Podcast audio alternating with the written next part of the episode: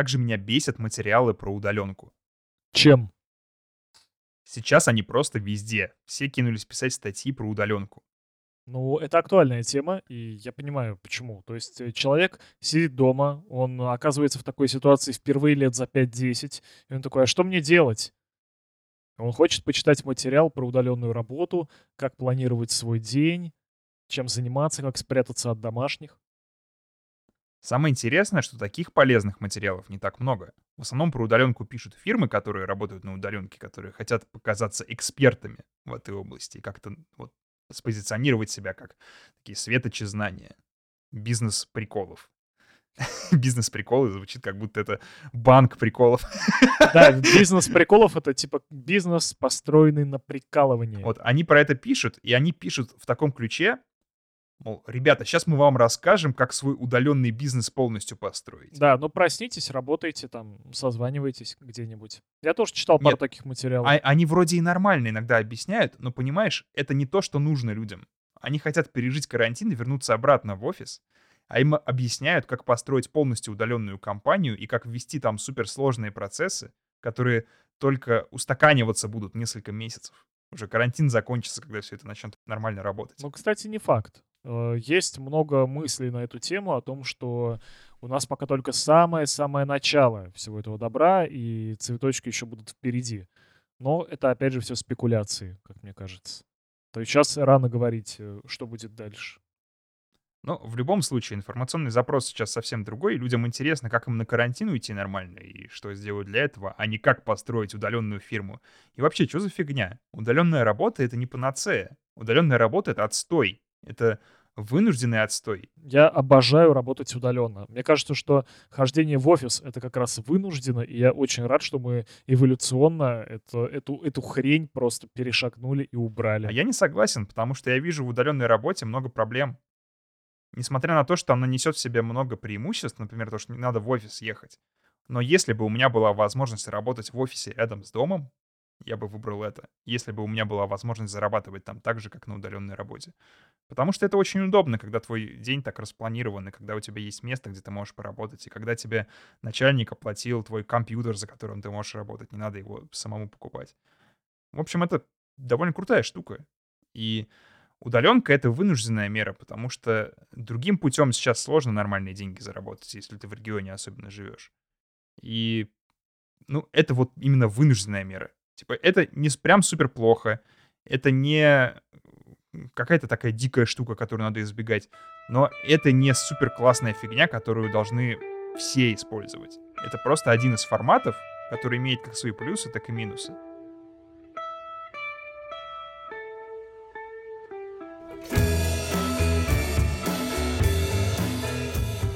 Хей, привет, друзья, с вами подкаст «Русский Детройт», у микрофона Артем Полтавцев и Ян Дашевский. Всем привет. Сегодня обсуждаем личное пространство. Но перед тем, как начать, как всегда, patreon.com slash russiandetroit — это место, где, родные мои, у вас будет столько личного пространства, сколько вы того захотите. Поэтому переходите туда и становитесь чуточку ближе к нам, вырывайтесь в наше личное пространство, знакомьтесь с нами уже наконец. И просто становитесь патронами. Потому что это здорово, и таким образом вы поддерживаете любимый подкаст. Спасибо тем, кто уже это сделал. Ребята, вы большие молодцы. Буквально недавно заметил, это взорвало мой мозг. Сейчас из-за карантина, из-за того, что многие люди начали работать удаленно из дома, люди невероятное количество времени общаются со своими близкими и родными. Они столько в реальной жизни с ними не пересекаются. И это странно. Я даже не пойму, хорошо это или плохо. Потому что, с одной стороны, у людей есть возможность провести больше времени с женой, больше времени с детьми. Но, с другой стороны, сколько ячеек общества разрушится из-за этого карантина? Потому что люди поймут, что они настолько плохо друг другу подходят и просто не могут друг друга выносить. Слушай, мне кажется, что не разрушится, потому что это вопрос выживания. То есть, э, во-первых, это сложная ситуация, которая как раз должна бы сплочать семью. Мне кажется, что люди, которые проходят через такие трудности, они потом э, лучше живут друг с другом. Они как раз притираются больше, даже если они не очень хорошо подходили до этого и не смогли это осознать до карантина. А вот у меня ощущение ровно обратное. Потому что многие мои знакомые используют, например, работу для того, чтобы сбежать от семьи ненадолго и успеть соскучиться.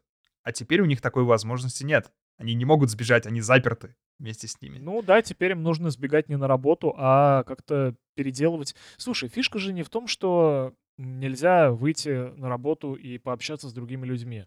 Фишка в том, что у людей есть определенный быт, определенные ритуалы, к которым они привыкли. И это в любом случае стресс. То есть, если ты привык э, час на маршрутке тащиться до работы каждое утро, то тебе будет немножечко некомфортно, когда этот ритуал у тебя заберут. И скажут, работай, короче, дома. Поел, и ты на работе. Но это совсем другая тема на самом деле. Это именно, да, про то, что что-то врывается в твою жизнь и меняет привычный распорядок вещей. А у тебя твое внутреннее обсессивно-компульсивное расстройство не дает тебе расслабиться, и ты прям хочешь все вернуть как было. А, но тут-то фишка еще в другом. В том, что у людей раньше было какое-то личное пространство хотя бы на работе. Они могли сбежать от своей вот семьи, от рутины, от каких-то семейных забот. Это не значит, что они плохо относились к своей семье, они просто хотели передохнуть немножко от нее, чтобы потом вернуться и решить все эти там накопившиеся проблемы снова. А теперь у них нет такой возможности, и мне кажется, что это в отрицательную сторону повлияет на отношения между многими людьми, потому что Сейчас вот мы заперты друг с другом, и все косяки в наших отношениях, все несовершенства, они очевидны, они бросаются в глаза. Мне кажется, что работа — это как раз нифига не личное пространство. И то, что люди используют работу для того, чтобы отвлечься и как бы уединиться от семьи, это довольно хреновая тема. Личное пространство — это когда у тебя, например, мастерская есть столярная в гараже. Или хотя бы гараж. Погоди, а почему? Почему, почему ты считаешь, Нет, что я считаю, что использовать работу для... Короче, воспринимать работу как свое личное пространство смысла особо нет. В контексте семейных отношений, да, это только твое дело, которое касается только тебя. Это такая возможность ухода от э, семейных каких-то штук. Просто работа, да, наверное, это не совсем да, личное это пространство, но это другое пространство. Да. Это пространство, где но нет твоей том, семьи. Что как раз личное пространство у тебя должно быть э, помимо работы и помимо семьи. Либо это, не знаю, тренажерный зал, либо это прогулки вечером с собакой, либо это какая-нибудь работа руками в гараже, ковыряние в, в мотоцикле, что угодно. Вот это твое личное пространство. Когда готовился к подкасту, я прочитал про один бесчеловечный эксперимент, который ставили над мужиками в туалетах. В туалетах? Да, в туалетах. А, мужиков не предупреждали, и они ходили в туалет, и там записывали все на скрытую камеру. И подсадного мужика заставляли смотреть на это. Типа он смотрел с большим интересом, как кто-то писает в писсуары.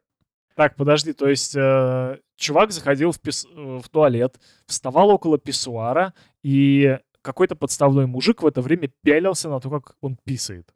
Да, делая вид, что он в очереди находится. Но стоял чуть ближе, чем надо, пырился чуть больше, чем надо. Ага, ну, то, то есть явно... изучал, как бы, да, понятно. Да, да, да. Бесчеловечно, конечно, да. Он выжил? Да, мужик выжил, все хорошо. Просто тема эксперимента в том, что выяснилась закономерность.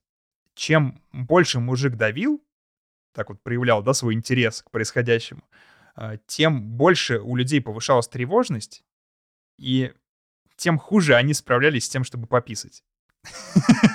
Им как бы требовалось больше пространства. Хотя в другой ситуации, если бы не было крипового мужика, им бы, ну, показалось нормальным эта тема. То есть они бы не стали так сильно стрессовать из-за того, что к ним кто-то близко стоит.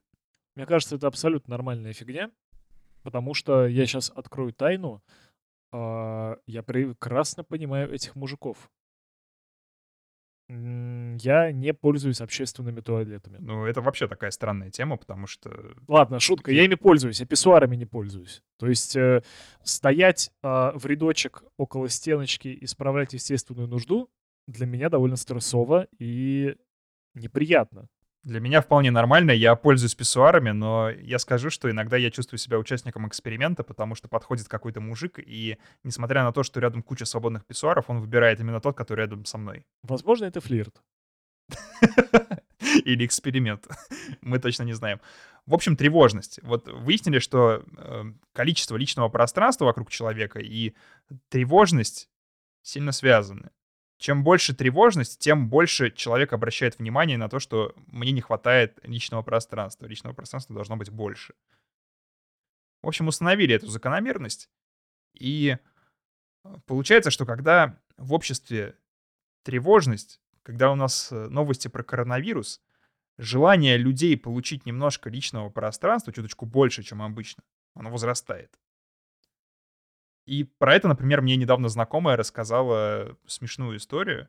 Она ехала на работу в маршрутке и увидела, как э, парень чихнул. И на него какие-то тетки и бабки накинулись. И, знаешь, это походило на вот типичное клише из зомби-фильмов. Кого-то заразили, и теперь его надо пристрелить. Они его не выкинули, надеюсь, из маршрутки? Я надеюсь, что все было хорошо. Вроде как все закончилось нормально, но знакомый говорит, что просто жесть была. Так нападали на этого парня. Слушай, на самом деле ну, паника понятна, потому что, во-первых, очень много информации, очень сильно раздуто, и не очень понятно, что с этим делать. Да еще и очень заразно. Но фишка-то в том, что все те вещи, которые нам сейчас рассказывают, они абсолютно нормальные, и их неплохо было бы практиковать, ну, типа, всю жизнь. Ну, мыть руки 20 секунд, э, не ходить больным или вообще в места общего пользования, ну, как бы в общество не ходить с температурой и симптомами ОРВИ. Тут дело именно в том, что если бы такой ситуации напряженной не было, то этим бабкам было бы пофиг на чихающего парня да. в маршрутке. Им было бы все а равно. А если бы он а тут с ними, они обратили внимание. Если бы он с ними работал и сказал, я сегодня неважно себя чувствую и не пойду на работу, они бы ему сказали, ты что, идиот? Типа, что у тебя температура 37, ты дебил, выходи на работу. Это нормально, я вам в 40 как-то работала. Да нет, э, я понимаю эту тему, но у нас, мне кажется, в нашем э, культурном коде заложено, что болеть это стыдно. Да, у нас заложена стойкость. Когда ты болеешь, ты проявляешь свою слабость, и ты ухудшаешь показатели. Ты не можешь пятилетку в 4 года сделать, если ты постоянно болеешь. Поэтому русскому человеку тяжело признаться в том, что он заболел. Не знаю, как там дела обстоят с другими культурами. Ребят, кто слушает, если вы живете в другой стране, напишите, как у вас относится к э, болезням. Мне Уходите ли вы на больничный? Вся эта ситуация с коронавирусом и вот эта история про то, как на парня накинулись, она у меня спровоцировала серию размышлений про личное пространство. Я начал погружаться в свое детство, как всегда, и вспомнил, что я на самом деле рос в большой семье. Ага. Насколько большой? Ну, средняя. Большой, то есть у нас было три ребенка там. Ну, это довольно много, по-моему. Ну, сейчас, наверное, да. Когда я рос, это было не прям супер много. Много — это когда у тебя пять детей, например. Это прям вот совсем большая семья. А трое, ну так, средний. Но все равно этого достаточно, чтобы стрессовать постоянно в таком большом коллективе. А, но к чести моих родителей всегда была своя комната у каждого ребенка. И это хорошо сказывалось на атмосфере в семье, потому что всегда был свой угол, куда можно было убежать. Не всегда родители пользовались тем, что надо вообще-то стучать перед тем, как в комнату зайти. Это дико бесило меня весь подростковый период, э, пока однажды не выбесило настолько, что я просто пошел в магазин с э, домашней всякой вот этой штукой для ремонта и просто купил защелку и ввинтил ее туда саморезами в эту дверь и поставил, потому что было невозможно. Вламывались постоянно. Слушай, ну это, мне кажется, довольно адекватная тема, за исключением того, что подростки это обычно делают на эмоциях и все такое, но так-то это нормально. Почему бы не сделать щеколду на свое личное пространство? Это был кошмар. Иногда. У меня еще комната находилась возле самого популярного места в доме. Она была не на отшибе где-то там, да, где я мог спрятаться, она вот была возле кухни. И это Слушай, я только, я только сейчас понял, что ты же интроверт, который не любил общаться с людьми. Я правильно понимаю? Ну да, в, в тот период возрасте? ты был таким. Да, именно так. И комната у тебя была самым главным социальным хабом рядом.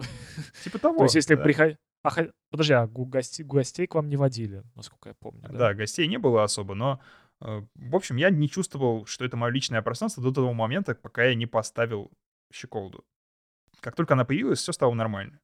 До этого мне было очень трудно объяснить моей маме, например, что не надо вламываться ко мне в комнату просто вот потому что ей захотелось, потому что ей вдруг там, не знаю, понадобилась моя помощь или еще что-то. Там, не знаю, позови, скажи, постучи, сделай что-то, но не вламывайся, пожалуйста. У нее это никак в голове Слушай. не откладывалось. Это было очень сложно вот, с ней коммуницировать в этом плане. А теперь представь это со стороны родителей. То есть, э, в общем, а, появляется квартира, вот она ваша, а потом появляются дети, и уже э, львиная часть квартиры уже как бы не ваша, и ваше личное пространство сильно Ну, в сократилось. смысле, Ян? Что значит появляются дети? У тебя это так... Ты так говоришь, Нет, как будто у понятно- у нет, я тебя... понимаю, что они не просто так появились, Да, я все У понимаю. тебя яйцо покемона вылупилось, само собой, там, и вот он появился, этот ребенок. Лунтик, я родился. Слушай, мне почему-то кажется, что это для родителей тоже довольно стрессовая штука, и хотелось бы поговорить как раз э, с теми, у кого дети есть, потому что я помню себя мелким, и несмотря на то, что квартира была большая, места было много, а нас всего трое, то есть э, пап, мама, я, мое личное пространство росло по экспоненте. То есть, когда я только обнаруживал, что где-то есть новый шкаф, мне обязательно надо было туда залезть и прихватизировать. Все, что там лежит, изучить, а потом себе еще и утащить. То есть я практически весь открывающийся мир себе как ребенок воспринимал как свой. И вот интересно, что чувствовали родители в это время, Ты понимаешь? просто как Симба. Всюду, куда да, простирается да, взгляд. да, да. Да, Это то все есть, когда твое. мой взгляд э, простирался на какие-нибудь там отцовские запасы курительных трубок, я их себе тырил, игрался с ними, представлял, что я их там курю и все такое. Когда я видел какие-то видеокассеты, я их спокойно брал, спокойно перемешивал, терял. Пару раз даже какую-то технику разбирал. То есть у родителей личное пространство тоже очень сильно уменьшается. И тут очень интересно, как, как этот баланс достичь когда у одного э, личное пространство постоянно растет, а у другого оно уменьшается и не растет. Мне кажется, есть единственный способ нормальный. Это относиться к ребенку не как к ребенку, а как э, к взрослому человеку и говорить с ним на нормальном языке. Объяснять ему, что есть там вещи, которые ты можешь трогать постоянно, а есть вещи, которые лучше тебе не брать, потому что они вообще-то папины. Потому что тебе руки оторвут, да. А, Это нормально. Кстати, личные вещи — это очень важная часть личного пространства. Я вот сейчас об этом подумал. Я тоже вспомнил историю, когда мой младший брат сломал мой любимый кассетный плеер. Потому что если люди в большой семье начинают относиться к вещам окружающих как к своим и э, совершенно ничего не спрашивать, когда они берут, то это превращается в хаос и ад со временем. Это вот самое худшее, что может быть в большой семье. К счастью, у меня это длилось недолго, потому что брат вырос и стал нормальным в итоге. И все было хорошо, потом мои вещи он не особо трогал.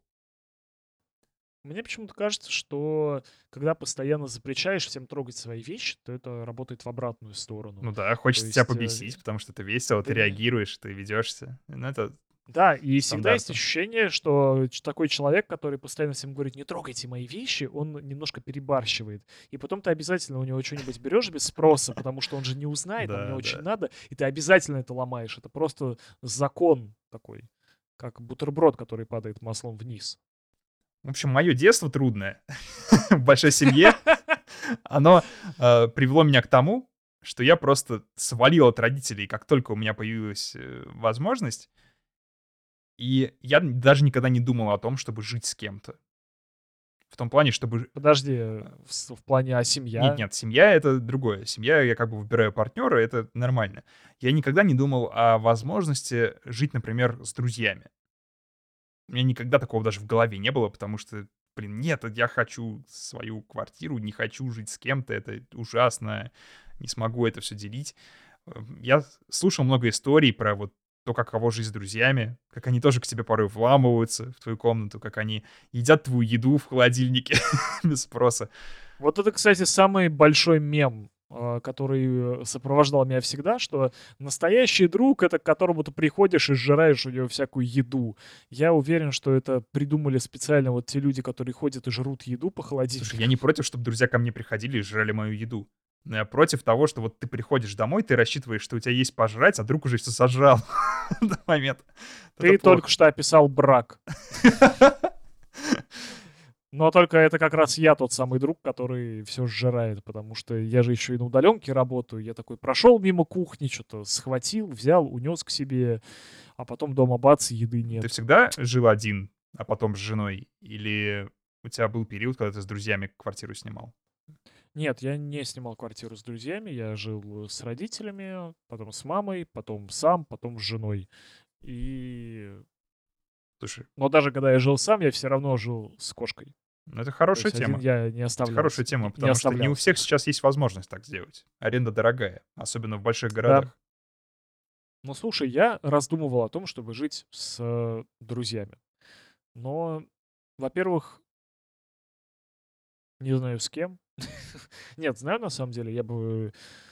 Но сейчас уже об этом раздумывать поздновато. Я уже слишком большой дядя, чтобы снимать с кем-то пополам квартиру, разве что комнату в большом городе. Это еще реально как-то. Тема Но того, семьей это уже не вариант. тема того, чтобы жить с друзьями, она настолько обширная, настолько необъятная, что мне хочется даже отдельный выпуск про это записать. Я обязательно найду человека, у которого большой опыт жизни с кем-то. Мне интересно, как все это устроено, как все наладить так, чтобы это нормально работало, потому что меня всегда это пугало дико. Я до сих пор не понимаю, как так люди живут. Это, по сути, как коммуналка какая-то.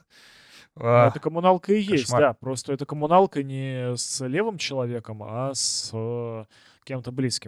Но тут опять же вопрос, смотри, тут вопрос в том, что они, возможно, не воспринимают это как сильное ущемление своего личного пространства. Потому что когда ты живешь сначала с родителями, а потом съезжаешь к друзьям, у тебя все равно появляется больше свободы. Твое личное пространство все равно растет. Ты можешь э, делать что-то, что запрещалось у тебя дома. Ты можешь ложиться спать, когда тебе захочется. И все такое. То есть в любом случае свобода тебя сначала опьяняет. А с какими-то ограничениями ты миришься в любом случае. Даже когда я съехал на отдельную квартиру, я с удивлением обнаружил, что слышимость в нашем доме такая, что мы с соседями можем друг друга слышать через стеночку.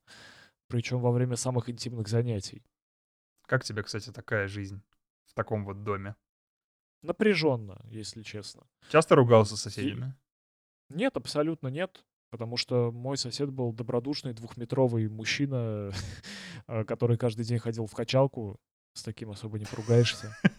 Не, на самом деле у меня не было поводов ругаться в том плане, что, ну, никто не делал чего-то необычного. То есть мы понимали, что это нормальная жизнь, люди говорят на обычной нормальной громкости. и Я Блин. говорю, и он говорит.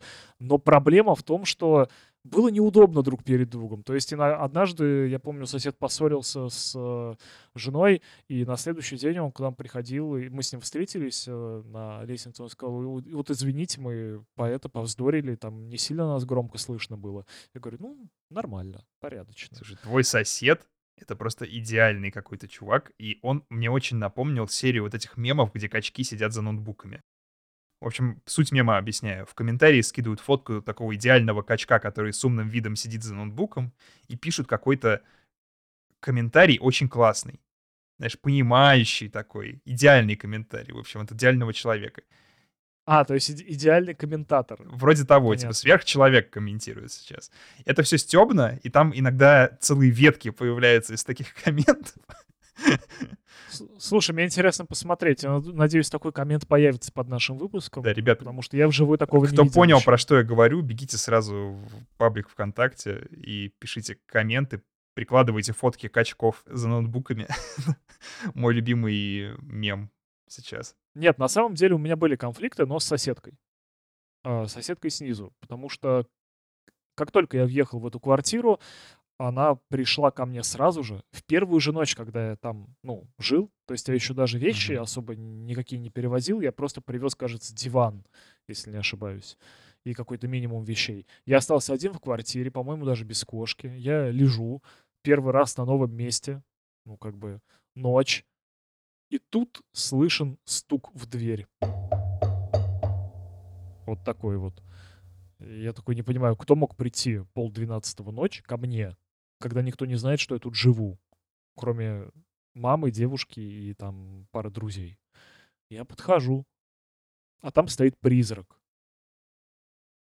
И там стоит моя соседка, которая, не сказать, чтобы сильно пожилая или сильно взрослая, среднего возраста женщина, очень-очень грустная, очень печальная, которая говорит о том, что а, вы, дескать, шумите. Чтоб, чтобы вы понимали, я в этот момент лежал. То есть а, она говорит, вы вот прямо сейчас колесами катаетесь, значит, от стула по паркету. Ты шумно дышишь. Но у меня нет стула на колесиках, понимаешь, вот в чем проблема. И как-то вот э, в таком ритме мы прожили где-то годика полтора-два. И это было крайне интересно. То есть всегда, когда... Артем не даст соврать, когда ко, мы, ко мне приходили гости, я все время говорил, так, в общем, мы стульями не скрипим, То есть э, мы поднимаем стулья, а не елозим ими по полу, потому что они скрипят. Громко мы не смеемся, а, значит, не хохочем, не кричим. И после 10 у нас э, такой тихий режим. То есть личное пространство мое, оно как бы немножечко распространялось и на соседку, к сожалению. Сегодня в русском Детройте день туалетных историй. Потому что я думаю, что Ян на самом деле не избавился от э, вот этой своей привычки жить в доме с картонными стенами. А, я, когда был у тебя в гостях, Ян, в Петербурге, я офигел от того, какая слышимость у тебя в туалете. Это проблема в изолированности сливной трубы, которая находится почему-то не за стеной, а прямо в самом туалете. Извиняюсь за подробности. То есть это здоровенная труба, по которой стекает все, и она находится у всех людей, ну, именно в помещении туалета. Кто-то ее, как говорила хозяйка квартиры, изолирует, то есть обматывает какими-то там э, тряпками звукопоглощающими, материалами, может быть, э, ну, как бы обстраивает чем-то. Но вот у, нас такого нет. Поэтому, когда ты спишь э, на противоположном конце квартиры, то ты все равно слышишь, что происходит у тебя в туалете. Меня это не сильно расстроило, меня это скорее повеселило, потому что когда я в первый раз сходил там в туалет, я почувствовал некоторую общность со всем стояком. Это, знаешь, такое социальное действие. Ну что, покакаем, мужики? Давайте все вместе. А теперь скрестим струи. Мушкетеры. Ну, слушай, да, это довольно забавно, когда ты... Ну, это на самом деле и в старых домах такое есть, особенно ночью. Когда ты ночью идешь в туалет, и понимаешь и слышишь, что либо над тобой, либо под тобой кто-то тоже идет в туалет в это же время. Ну... Ни у кого такого не было, что ли? Почему все молчат? Что, у вас было такое? Было? Идешь как-то в туалет, а сосед тоже там. В твоем туалете. В общем, сложно. Это с очень стендаперскими интонациями да, сказал. Сложно жить в таком доме. В принципе, у меня не сильно лучше. Тоже слышимость офигенная, и из-за этого есть э, определенные проблемы с соседями. Я даже ругался одно время довольно сильно со своим соседом снизу, потому что он говорил, что ему офигенно слышно, как я хожу, а я не хожу. И как бы не... Э, я недолго думал, я просто его послал практически сразу же, потому что он пришел ко мне в 2 часа ночи и разбудил меня, по сути, и вообще говорил со мной в не очень приятных тонах, а я как бы такой возьми, да и пошли. И в итоге теперь каждый раз, когда я его встречаю где-то в подъезде, он так на меня озирается, знаешь, неприятно. Как будто хочет мне что-то сказать, но молчит. А это потому, что ты продолжаешь ходить, Артем, по ночам, видимо. И он все вот живет с этим стрессом и никак не может сделать себе звукоизоляцию на потолок. А мне иногда кажется, что это проблема навесных потолков. Я не, изучал, я не инженер, но мне почему-то кажется, что они каким-то образом звук усиливают, и люди от этого с ума сходят. Ну, чувак, я бы Может понял, если бы я топал. Мне не трудно признать, что я засранец, и я что-то делаю, но я совершенно тихо хожу, даже если хожу. И ночью я обычно не хожу. я лежу. Обычно. Мне очень нравится это обычно. Но на самом деле это какое-то, знаешь, э, стремление свое личное пространство вынести, ну, в другую квартиру. То есть, если у кого-то за стеной орет ребенок, то я понимаю, что ну, ребенок не может не орать. И хоть я приду и усрусь перед его родителями, я никак не объясню этому ребенку, что он э, мне в чем-то мешает. Ну, потому что, блин, ну дети такие, это данность. И если меня что-то не устраивает, то я волен в своей квартире, в своем пространстве принимать какие-то меры. То есть потратить деньги, взять кредиты и сделать себе нормальную звукоизоляцию по стенам, по потолку, например. Если я настроен жить в этой квартире. Или уехать в деревню, где со слышимостью все примерно так же на самом деле. Просто нет такого близкого соседства. Ну, кстати, я не думаю, что в деревне слышимость такая же, как в многоквартирном доме. Слушай, там тебе, наверное, просто будет не ребенок, а петух какой-нибудь. Петух. Петуч. То есть я очень много историй слышал о отвратительных птицах, которые издевались над людьми и орали в неположенное им время. Ты бы вообще хотел в своем доме жить? Большом?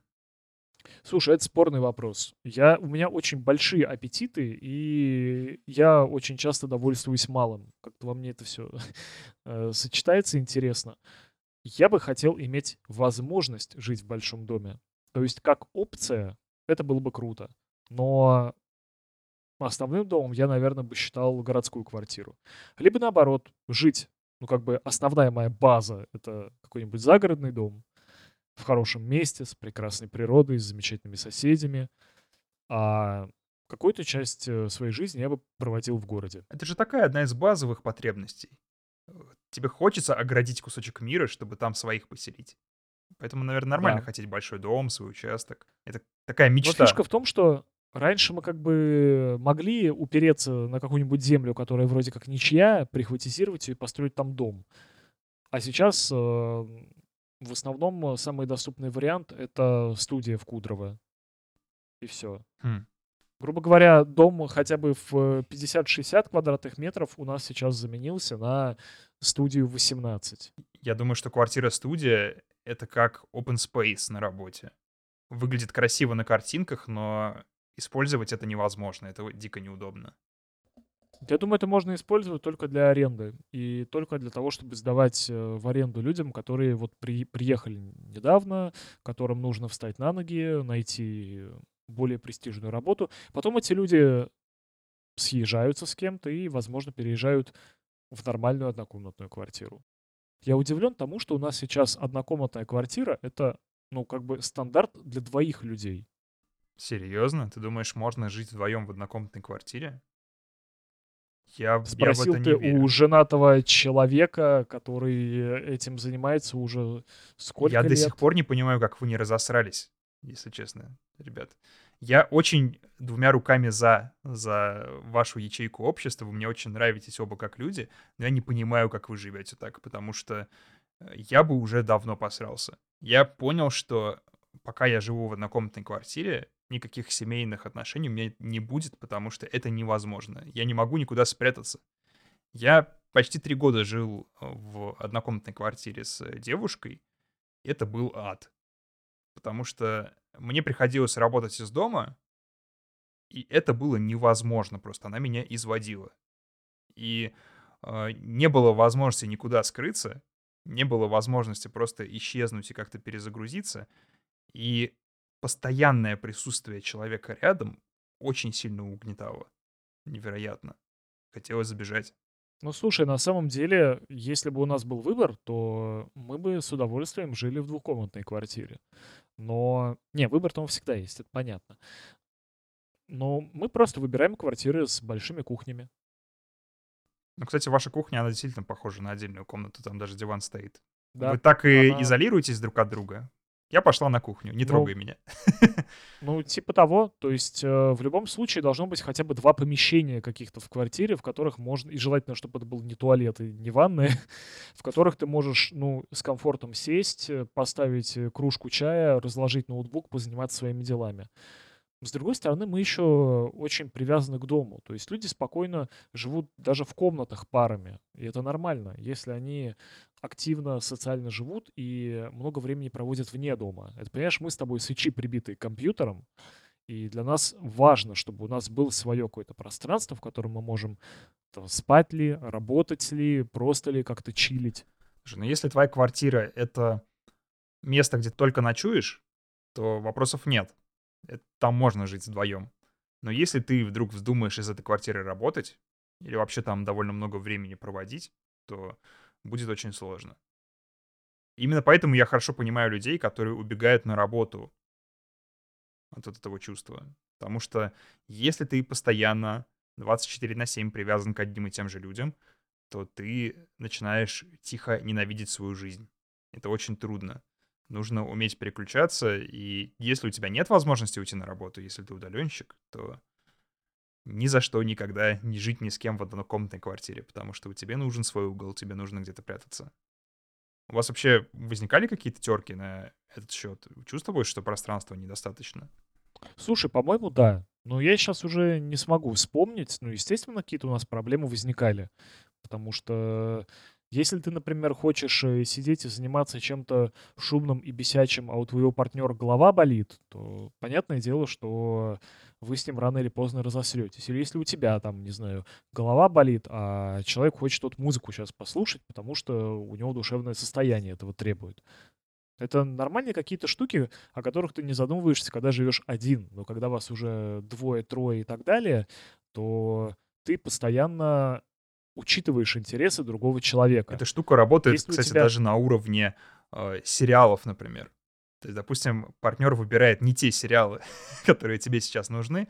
У меня такое часто было, потому что моя девушка, она любила смотреть очень сложные, запутанные сериалы с каким-то детективным сюжетом, а я после работы вообще не мог понять, что происходит. У меня голова кипела просто. Я тогда очень много работал, и я себя чувствовал плохо, когда смотрел эти сериалы, потому что мой мозг, опять же, работал. Я думал над сюжетом и страдал из-за этого. Но в то же время у меня не было возможности от этого скрыться, потому что когда в моей квартире кто-то смотрит сериал, то все смотрят сериал, потому что здесь, по сути, одна комната, где можно тусить, и ты не можешь от этого убежать. Но это логично, даже если ты на кухне его слышишь, ты все равно его слышишь, и ты не можешь от него никак изолироваться. В общем, это было Мы чистое... спасаемся наушниками. чистое. Мы спасаемся наушниками и отсутствием телевизора. То есть э, мы довольно часто сидим в одной комнате, но в наушниках. Каждый в своих. То есть я играю в какую-то игру, Настя смотрит какой-то сериал. И это, с одной стороны, вроде бы грустненько, потому что мы как бы разобщены. То есть мы не находимся в одном аудиальном пространстве. С другой стороны, мы, ну, все еще сидим рядом друг с другом, мы находимся вместе, но друг другу не мешаем хотя бы звуками. Вот тут есть в голове дурацкое представление, что когда ты женишься, ты должен слепиться с кем-то в один протоорганизм единый, и потом не отлепляться никогда. Ну это же полная чушь. Ты остаешься самостоятельным Ну да. человеком. Ты берешь на себя новые обязанности, да. Ты как-то планируешь свою жизнь иначе, это да. Но ты все еще отдельный человек. И тебе не обязательно постоянно проводить время со своим партнером. Это, да, но опять же это зависит от э, конкретной пары. Кому-то может обязательно, кто-то как раз мечтает превратиться в два слипшихся пельменя, и, и им хорошо. Кто-то вполне может жить долгое время даже на расстоянии, сохраняя, например, верность партнеру, чувства и прочее. И обоих это будет устраивать. Уровни есть разные, но личное пространство у каждого все-таки должно быть. И в этом плане, ну да, каждому нужна как минимум своя комната. В идеале свой маленький загородный домик. Я бы не отказался, на самом А деле. ты ходишь куда-нибудь один? Встречаешься с друзьями без жены? А вот это очень сложный вопрос, потому что я перестал этим заниматься, когда довольно давно на самом деле. Слушай, опять же, все упирается в то, что мы хиканы. И когда кто-то один из нас встречается с друзьями, это повод и для другого выйти в свет. Потому что мы крайне редко куда-то ходим в принципе, и... И все. Но, опять же, если, например, я хочу встретиться с друзьями один, или Настя хочет встретиться с друзьями или подругами одна, то мы совершенно спокойно друг с другом, э, ну, это обговариваем и идем поодиночке. Другое дело, что это редко происходит, потому что мы, как правило, не против сходить вместе. Ты часто ходишь куда-то с партнером, но редко удается возможность побыть с друзьями наедине, и из-за этого ты чувствуешь себя недостаточно свободно. Ну, потому что партнер — это все равно партнер, а какие-то вещи ты не можешь при нем обсуждать, естественно, там э, что-то, ну, тебя стесняет, ты все равно ведешь себя не так, как обычно. И хорошо бы с друзьями встречаться и просто так. Помогает практика мужского четверга. Извини, дорогая, у Оу. меня сегодня мужской четверг. Все мои друзья тоже идут со мной, и никто не зовет своих женщин, поэтому я иду, а ты остаешься там и занимаешься своими делами, либо встречаешься с Блин, это очень какая-то интересная история. То есть у тебя всегда как будто бы личное пространство приходится у партнера отвоевывать. Есть такое, да. Я не понимаю, почему так, потому что у меня практически во всех моих отношениях была ситуация, когда девушка хотела занимать очень много моего пространства, но я вот сейчас начал думать об этом, когда ты сказал, и я, кажется, понял, почему так. Потому что я много работаю, и у меня много всяких интересных проектов сторонних, и у меня, в принципе, мало времени. И поэтому, когда девушка чувствует, что, ну, возможно, я довольно мало обращаю на нее внимания, даю ей меньше внимания, чем мог бы. И она хочет заполучить все крохи моего внимания, какие остаются. Потому что ей, ну, хочется этого. Наверное, так. Если ты хочешь на начальном этапе уделять девушке много внимания, то ну, девушка к этому привыкает и понимает, что ты классный, заботливый, клевый. Потом, когда отношения становятся все более будничными, ты больше уходишь в какие-то свои рутинные обязанности, в работу, опять же, в другие проекты, и человек видит, что он тебе как будто бы менее интересен. Я думаю, Возможно, что это какая-то странная идеальная модель. В реальной жизни так э, не работает. Если, Подожди, как, как если у меня мало времени, в принципе, то я и на начальном этапе даю ну, столько, сколько буду потом давать. Другое дело, что когда человек с тобой в серьезных отношениях находится, у него аппетиты возрастают. Ему нужно чуточку больше твоего внимания, чем когда вы просто ходите в кино, например. Ну, это парадокс, но на самом деле, чем дольше отношения, тем ну, меньше внимания может быть. И, ну, я с этим тоже сталкиваюсь. То есть я почему-то ищу, куда приложить внимание в каких-то сторонних тоже рабочих и хобби-проектах, нежели в семье. А, ну, в общем, я для себя понял, что в отношениях очень важно личное пространство, и очень важно, во-первых, самому не быть таким навязчивым, надоедливым, который занимает все свободное время, и в то же время уметь проводить э, свой досуг иногда без партнера, просто чтобы успеть соскучиться, что называется. Чтобы потом ваши отношения были лучше, потому что у вас ну, разные какие-то впечатления, вы можете что-то рассказать друг другу хотя бы. И вы не устаете так сильно друг от друга, когда иногда проводите время отдельно. Звучит прям как наши с тобой отношения. Примерно так. Я думаю, ты, ты, ты используешь подкаст для того, чтобы как раз... Твой подкаст — это вот время, которое ты можешь провести без жены. Она, может, и слушает там где-то фоном, как ты записываешься, но ты сейчас со мной находишься, ты со мной общаешься, и мы без нее. Вот так. Ну смотри, это, скорее всего, не то, что время без жены, это именно свое время, это тоже личное пространство. То есть, когда я занимаюсь каким-то своим делом, веду ли я стрим, записываю ли я подкаст, а, то есть я, да, я абстрагируюсь от внешнего мира, от семьи тоже, и я такой, типа, я в домике, Вроде того. Ну, так что тоже ты проводишь время с друзьями отдельно от жены. Нет, я и не скрываю. То есть я и спокойно и к тебе в гости периодически без Насти ходил, потому что там э, либо она не хотела, либо я не хотел, и это нормально абсолютно. Другое дело, когда кто-то один, например, считает, что нужно постоянно быть всем вместе всегда. Второй человек в паре считает, что не надо постоянно быть вместе. Тогда начинается конфликт. А если у вас понимание совпадает, то все чики-пуки. Слушай, ну я вот когда побывал в Питере, я заметил, что мне некомфортно. Что у меня личное пространство более широкое, чем улица мне предлагает в этом городе. Слишком много людей в метро, слишком много людей, которые идут к тебе навстречу, пытаются тебя сбить, как ракеты. Меня это напрягает натурально. Я не могу в этом потоке ориентироваться. Мне хочется, там, не знаю, встать так, руки в боки упереть и сказать, эй, люди, расступитесь, Дайте мне немножко воздуха, пожалуйста. Конкретно в этом плане, да. Тут я с тобой соглашусь. Но мне кажется, что это по первости. То есть твое личное пространство, оно никуда не исчезает. Просто ты, когда приехал, ты... Но оно же сокращается. Ходишь, ты потом привыкаешь просто вот к этому новому. Раньше тебе нужно было, чтобы все были на расстоянии вытянутой руки, а теперь половина руки. Уже нормально. Ты просто привыкаешь к этому, но личное пространство становится уже. Я на самом деле не особо размышляю о личном пространстве, когда выхожу в толпу и в, ну, на улицу. То есть там у меня его, знаешь, и в маленьком городе было немного, когда мы в 15 человек запихивались в одну маршрутку. Там у меня было гораздо меньше личного пространства, чем в питерском метро, например. У тебя никогда не было такого чувства, что человек нарушает твои границы? Ведь смотри, вообще есть такой... Нет, было, конечно, но это надо очень сильно постараться, чтобы мои границы нарушить. Это надо подойти ко мне э, в туалете, продолжая туалетную тему. Причем не в писсуаре, а в кабинку ко мне подойти в туалете. Тогда я охренею. Слушай, вот есть такой психолог, зовут его Эдвард Холл, и он выделил четыре типа личного пространства. Первое — это интимная зона, Туда допущены только самые близкие, которые там тебя чешут, обнимают, постоянно трогают за всякие места и прочее. Так, это очень да. странно прозвучало, а, ну ладно. Личная хорошо. зона — это как мы с тобой. Мы можем там, не знаю, обняться, можем э, поздороваться. Ну, мы друзья близкие, да, вот ну, мы так общаемся. Ты так, э, так как будто неловко оправдываешься. Ну, ну да, мы можем обняться. Ну да, мы не геи, мы близкие друзья. Социальная зона — это когда ты общаешься с кем-то мало знакомым.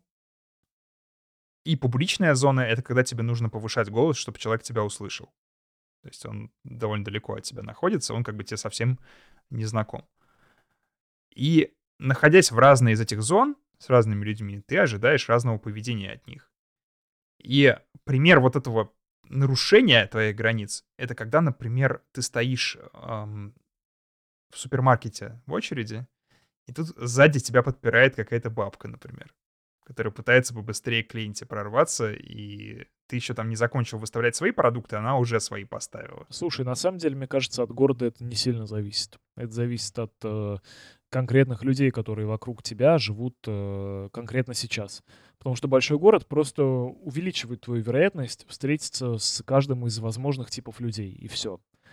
Ну и, да, очереди, конечно, к общественному транспорту там побольше. Ну, то есть, смотри, смотри, если я прихожу в магазин, э, меня не атакуют такие бабки, потому что я в Петербурге.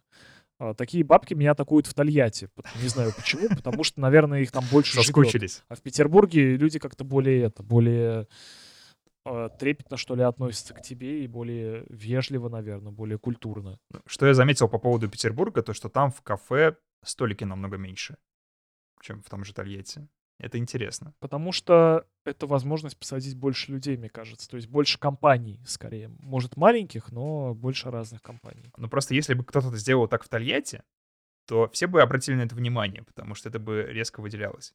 А в Питере все привыкли к тому, что, ну, рядом с тобой незнакомые люди, что они могут что-то услышать, что, ну, твое личное пространство, оно чуточку меньше, и поэтому ты воспринимаешь это как должное. Типа все нормально. Ну, я на самом деле нет, не воспринимаю. То есть, например, если я сижу в каком-нибудь хачапуре и вино, где очень близко стоят столы, ты, наверное, да, как да, раз да. говорил, место. Да. Мы были недавно в другом э, заведении той же сети, там точно так же близко стоят столы, и рядом с нами сидела, сидели две девушки и тоже что-то обсуждали, говорили. И вот мне было некомфортно общаться с женой в соседстве других людей. То есть прям ну, просто как-то неудобно. Я не знаю, как это объяснить, почему. То есть меня не бесило то, что они говорят, мне самому не особо хотелось общаться в этот момент. Насколько далеко должны стоять столики, чтобы тебе было комфортно? Желательно, чтобы я не слышал разговоров э, на соседнем стола. Желательно по одному столику на зал, я правильно да, понимаю? Да. Нет, э, я не против слышать шум фоновый, но, знаешь, бывает иногда столики стоят так близко, что ты реально слышишь, о чем люди разговаривают. Это проблема. Я недавно в одной кальянной также сидел. Кстати, вот внезапно в кальянной в Тольятти. Там тоже стали очень близко диваны друг к другу. И я слышал разговоры двух каких-то молодых барышень о всякой странной фигне зумерской, которую я слабо понимал. Окей. И меня это напрягало весь вечер. Интересно.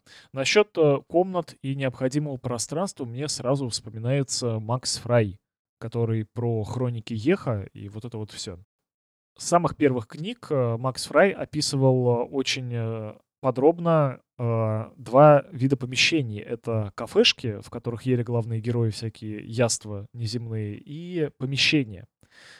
И помещения там были гигантские.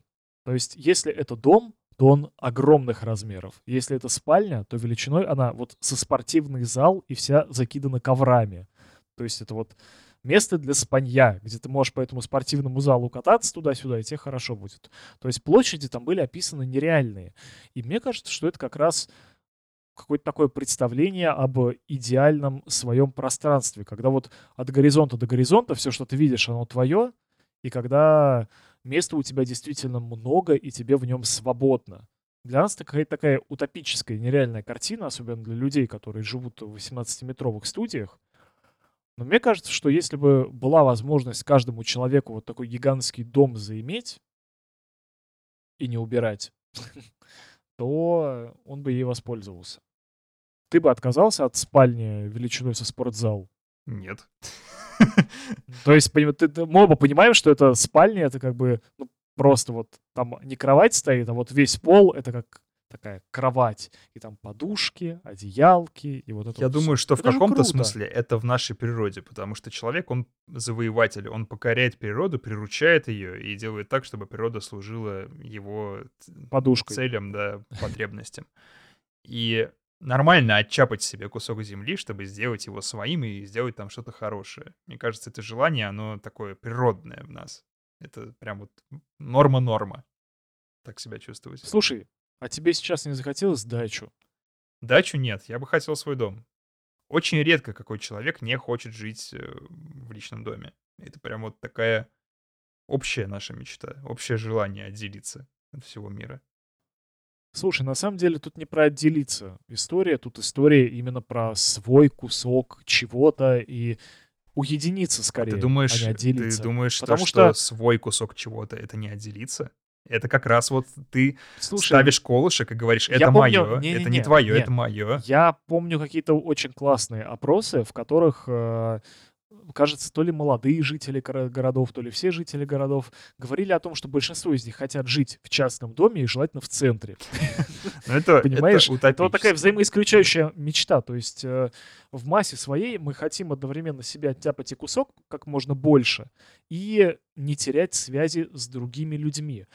Но прикол в том, что сейчас в современном мире мы как раз имеем эту возможность. Мы имеем возможность с Артемом записывать подкаст, э, находясь э, в полутора тысячах почти километрах друг от друга. Это ли не чудо? И точно так же мы можем общаться с другими людьми, можем проводить с ними время, обмениваться новостями, э, делать общее дело, и это круто. Но все же личные контакты тоже никто не отменял. Поэтому я бы не был готов, например, уехать куда-то в пасторальный край с чудесной природой и поселиться там э, надо столько со своей семьей и с соседями. А я был бы готов.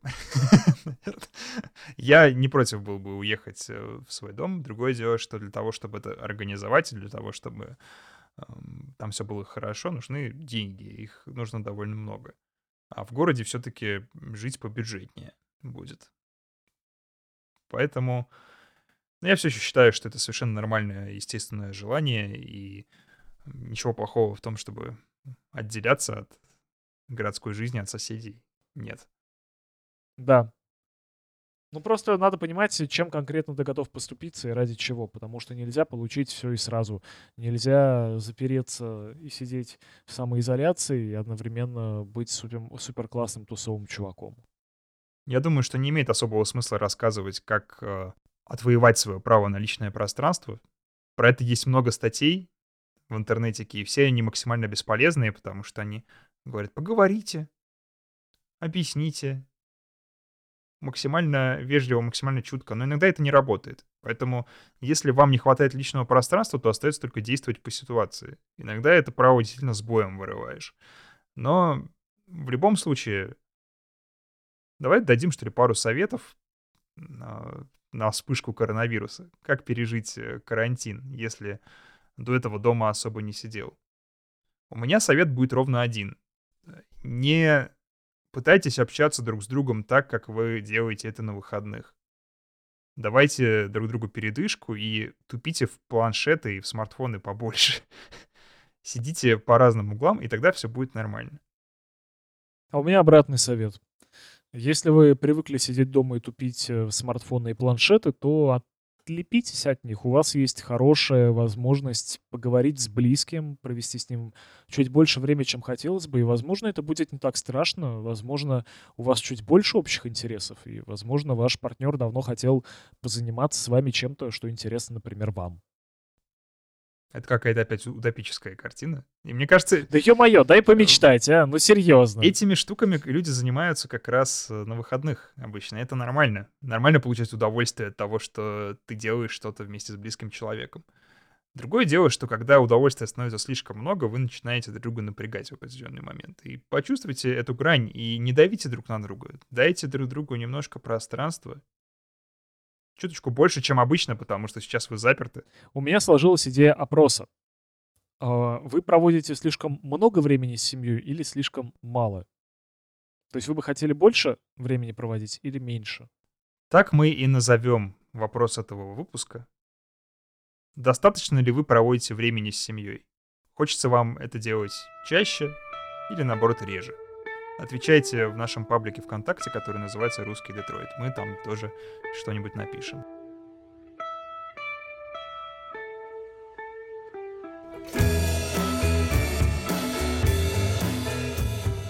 Хей, друзья, это наше аутро. Спасибо, что дослушали до конца. Если хотите поддержать, то переходите на patreon.com Detroit становитесь нашими патронами, получаете невероятные плюшки и не забывайте ставить нам 5 звезд в Apple Podcasts и в других подкаст-приложениях. Можете даже отзыв оставить, это будет очень хорошо. Удачи вам и не болейте, пожалуйста.